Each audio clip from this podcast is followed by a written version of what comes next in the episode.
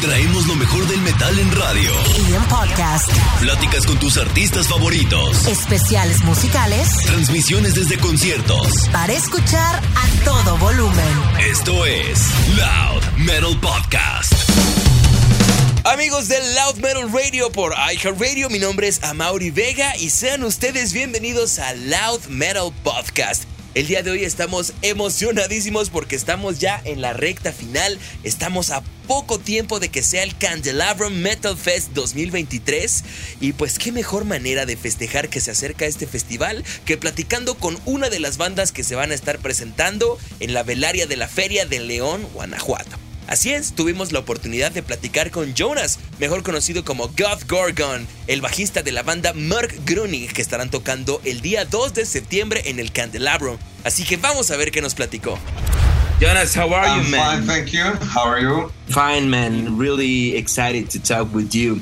So, yeah, this is your very first time in Mexico, is that right? Yeah, that's the first time in Mexico. How does it feel to be invited to perform here in Candelabrum? Uh, it's a, it's a huge honor to uh, you know be invited to cross the Atlantic, go to different continent. Um, we are really stoked, especially being Mexico. We've done you know shows, smaller tours in America, and yeah, the best fans have been the Mexicans. Um, and uh, you know, so we're definitely we're looking forward to the gig. We heard that fans are crazy, so we're not expecting anything less, and we're gonna give uh, you know 100% to do a you know just do a killer show, kick ass as much as we can. So.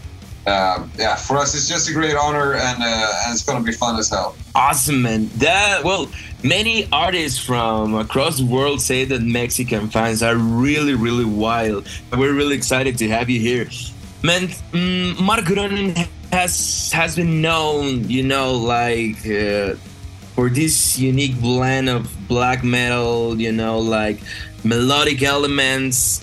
Mm, how do you how would you describe the evolution of your sound throughout uh, throughout all of these years that you've been playing?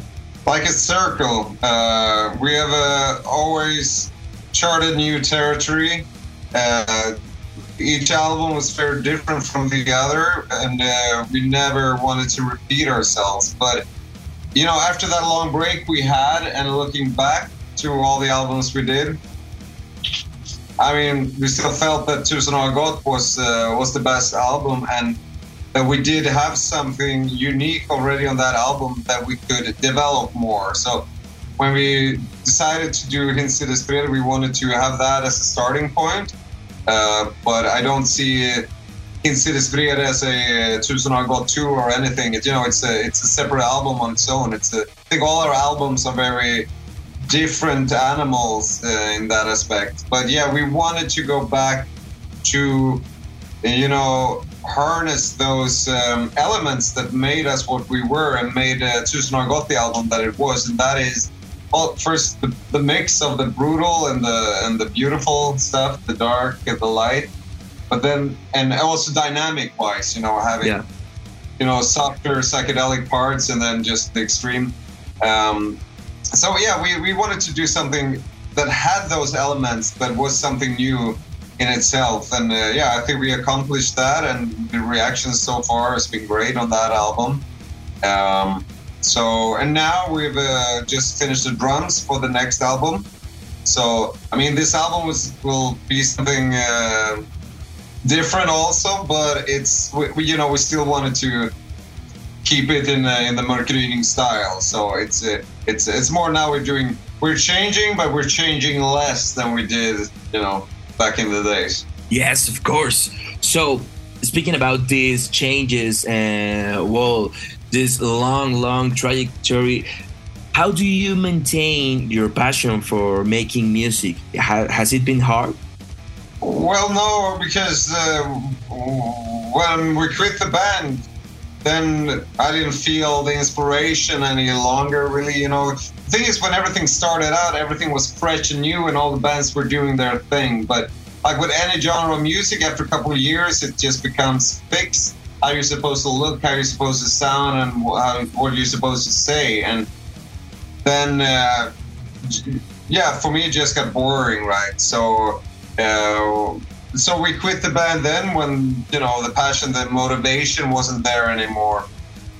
But you know, it's like a monster. You let it out, and you can never really put it quite back inside. It's always there. You know, black metal is the most kind of extreme uh, expression, and it, it's such a primal expression. It's it reaches so deep, so deep emotions and and things that I think speaks to us. Like really, it's really inside of our genetics. Uh, I remember when I heard live in Leipzig with Mayhem the first time, and it was like, wow, fuck, My is this even possible? Because it really spoke to something very deep, very dark inside. Um, and uh, so after all these years, it's still been there, and I always, from time to time, had ideas. And uh, song like Feldherren, the first on uh, Hinsides was, uh, I wrote it, you know, 2010 or something, or 2012, I don't remember, but uh, it was a long time before Hinsides came. So, but then at that time we were discussing of making a, a comeback, but there was not enough inspiration to really do a whole album. Uh, so fast forward to recording of Hinsides or a year before when the inspiration came back and then you know when the inspiration is there there's no point in holding it back. So as long as there's inspiration and motivation we will keep going. Um, and it's it's all about that. And i think i think for us it's about like not you know overuse overdo it. Uh, we don't want to be a band that just do a routine album every two years and go out on tour do another album like that i'm a little bit um, i can be disappointed you know when when you had a band that you, you released the first album the third uh, the second the third and all albums were like wow this is so good. And after that it's, it's just like it's just you know you have a you have the house you just need to put different furniture some different paint on the walls but you know it's the same thing. We're not interested in doing that. Uh, as long as we can do something new we can uh, challenge ourselves and our listeners we're gonna keep going but we don't want to do it as much as we did back in the days where we changed the style totally between each album. Now we want to keep our style what is Martini what makes us us and just develop that. I think that really, uh, you know, like gives like the real soul of the project, and you know, like talking about back in the days, you know, uh, Sweden has been uh, a hotbed for black metal ba- bands. Uh, what do you think that what sets Mörk Gryning apart from other uh, Swedish black metal acts? well, first and foremost, I think we've uh, mixed a lot of, uh, you know, different influences. We've had a greater palette of music uh, that we've uh, mixed into to the music. We've never, we've never cared about, uh, you know, what would be commercially successful. We just followed our hearts and really changed. I think more than most bands. Um, and uh, and we've really you know uh, each song every lyric everything is is uh, is just really important uh, i remember reading an interview with uh, Euronymous Aarseth from uh, Mayhem, you know, and he said like, you know, every song you do, you just gotta, you just gotta have the intention to make the best song in the world. And and uh, I'm not saying that our songs are the best songs in the world, but you have to have that kind of intention and have that motivation and just like I'm gonna do a song which is as good as I can. Um, and that's been our our driving force. And uh, and we didn't always succeed. Maybe like we maybe we did a lot of experiments. Some worked some didn't work. But now we've done all those experiments. You know we did those back in the days so now we know more who we are and and what we can do. So i can't really it's hard to compare to other bands. Uh, and you know i don't want to say we're better or whatever. You know we're just doing our thing and uh, and um, and they do their thing. I'm I what I like is when band when bands challenge themselves and challenge the style of music like Samael did with Passage for example. It was just a great album that came at the right time. You know, they really dared to do something completely different. Um, they were curious, you know, and they, they did a great album. Um, so, you know, those kind of bands I respect. That's awesome, and I, and I think that's really special. You know, like challenge yourself. That's that's what maintain everyone alive. Yeah, I mean that's what maintains you alive to always do new things, always push yourself, not just with music, but with with with other things. I've never been comfortable with uh, uh, being too safe or secure, or you know, doing the same thing all over. I never had a, a job for more than two years max, basically. Um, uh, so I, I always push myself, and I always. Uh, reach out for new influences and and things that just uh, touch my heart. basically. Awesome. So, how do you think that the black metal scene has changed since you know, like Mörk Gryning's early days? You know, uh, it's sometimes uh, for some bands, some artists, is it's hard to adapt to to to the evolution. You know how. How do you adapt to this evolving landscape? Well, on one hand, you know, there's a lot of bands doing the same old, the true black metal, and, and you know, they do what they want.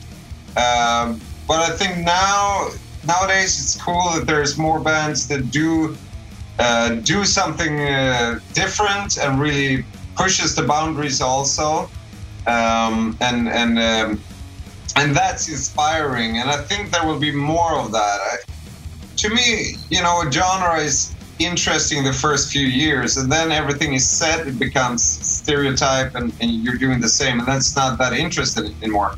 I hope more bands, and I believe there will be. It's I think it's inevitable because black metal has so much, um, you know, colors. There's so much um, um, qualities to it, which other styles of music will will you know start being influenced from and they have been but i think black metal has always maintained quite an underground profile so it hasn't been so much yet there's still more to do with it in the sense that you see it more as a spice maybe than as a style you know you can use parts from this and mix it with parts of that and then become something new and then it becomes interesting so that's what I hope to see. And uh, and yeah, there's you know there's bands doing doing stuff, and it's cool. Like Sweden, you have uh, Mephorash, you have uh, Wormwood, and there's Imperial Triumphant and other bands that just do uh, they, they, you know they do new stuff, and I like that. I like that. It's that's inspirational to me. You know. I think what made me lose uh, inspiration back in the day was that I felt every band was kind of, or most bands were just doing the same thing, and it wasn't inspiring anymore. awesome and it's really important to to keep looking for inspiration specifically about your music how do you balance this this aggressive and, and dark nature of black metal uh, within this melodic uh, you know uh, even atmospheric elements uh, in, in your music man? Well, that's the the recipe of the music, you know, to do those mixes, to have the dark mixed with the light, the ugly with the beautiful, and and uh, and also the brutal, the, the fast, and, and with the slower parts, with the acoustic parts, you, to have that dynamic. Uh, you know, we want to have. Well, I wouldn't say the full spectrum of human emotion, but like to to in order for something to become brutal, for me, it needs to be some soft parts uh, in, involved uh, in that too. So, so you know, it's it's a, it's a, something that we're working very consciously on to do that, both on the albums and live. Uh, there, therefore, for us, it's not really possible to just record one song and then another song a couple of months later, just to have them as individual entities. We want to make a whole album that has these ups and downs, and and, and so it's a whole piece of art. The whole album, just as the concerts are a piece of art. Um, and and yeah, we're just trying to connect to different different emotions within us and uh, within the human race and the the history of the human race. You know, going back, 'cause black metal is, is something very primal. It's something that goes back to you know when we were living in caves. Um, it, it, it's just like it's not connected very much to the civilization of today and, and the society we're living in today. It's something old, something that connects with the with spirits and with the energies, and then just bringing that together to something which is true, to something which is uh, strong and uh, powerful. Well, uh, getting into into deep this deepness. What about your lyrics? You know we have heard many topics uh, in, in, your lyrics you know like darkness human condition. Um, what's um, how, what drives your choice of subjects? How do you incorporate them to your music? Well, it, it depends um, so the last album Hinsides Vrede uh, was a lot about shamanism and uh, other world otherworldly topics. Um, uh, and I think with this music, you have to have a spiritual level to it. It's it's uh, because the music connects connects with that. If you're gonna have a song about I don't know political matters, it wouldn't really fit to the music. It doesn't work. It, it, it's more deep. It's more of a introverted personal experience. For me, writing these songs for the people who listen to these songs. And I don't want to, you know, talk too much about individual lyrics because because it can mean something to me. It might mean something to different to another person, and you know, it might mean something different to me back in the day, uh, in a few years. Um, obviously, in our early earlier years, um, especially maybe on Return of Fire, you know, it was very extreme, very dark, very hateful. Um, and that was where the inspiration came from. Jonas Berndt, best known as Goth Gorgon from Swedish band Mörk Gryning. Loud Metal Podcast.